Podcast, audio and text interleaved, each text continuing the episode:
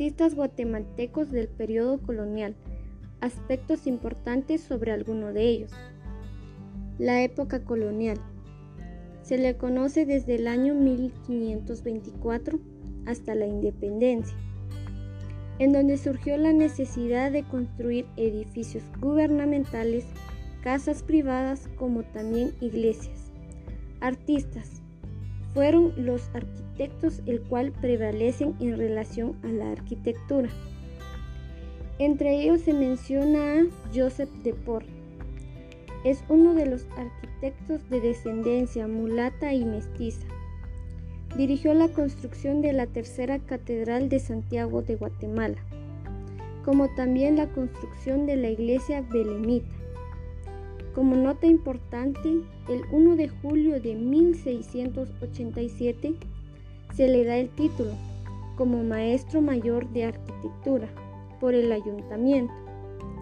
Después de tal fecha, ya en el año 1698, dirigió la construcción del templo de la Compañía de Jesús.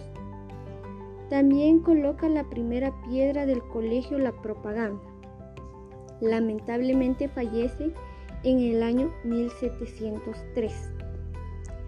Seguidamente mencionamos a Diego de Porres, concluye la construcción del colegio La Propaganda. También está Quiroa Cataño, escultor de origen portugués. Llegó a Guatemala muy joven. Fue pintor, escultor y dorador. Esculpió la imagen de Cristo de Esquipulas. Trabajó junto con el pintor Pedro de Liendo. Asimismo está Mateo Zúñiga. Escultor criollo. En algunas de sus obras están San Luis, rey de Francia, y Santa Isabel de Hungría y de Santo Tomás.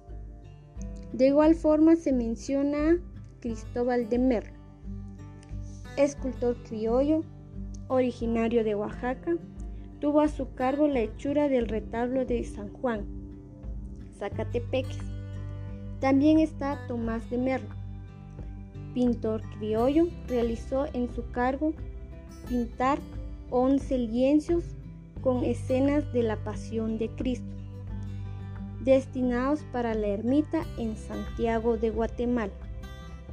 Y por último está Matías de España. Escultor criollo, talló las imágenes de Jesús de la columna y del prendimiento de ambas esculturas ornamentaban el retablo de Jesús de Nazareno del templo mediterráneo. Al saber esta información nos damos cuenta que los artistas guatemaltecos del periodo colonial han plasmado arte como también historias muy interesantes para los guatemaltecos.